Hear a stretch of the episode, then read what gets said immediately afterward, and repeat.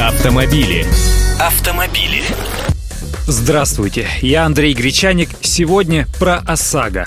Давненько нас не пугали очередными предложениями увеличить страховые тарифы, а теперь депутаты еще и предлагают самостоятельно выбирать способ возмещения компенсации при наступлении страхового случая.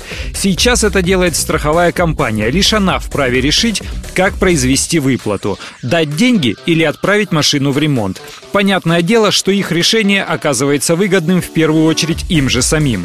Но депутаты ЛДПР внесли на рассмотрение Госдумы законопроект, согласно которому водители, пострадавшие в ДТП, смогут самостоятельно выбирать способ выплаты компенсации по ОСАГО.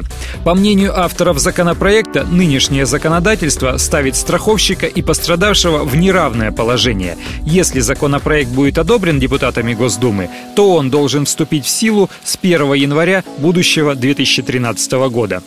По-моему, справедливо, кстати. Страховщики добры и вежливы лишь до того момента, пока ты не купил у них полис. Все меняется, как только речь заходит о выплатах. Взамен симпатичных вежливых девушек приходят бывшие милиционеры из отделов урегулирования убытков. Там уже и улыбок нет, и лексика иная.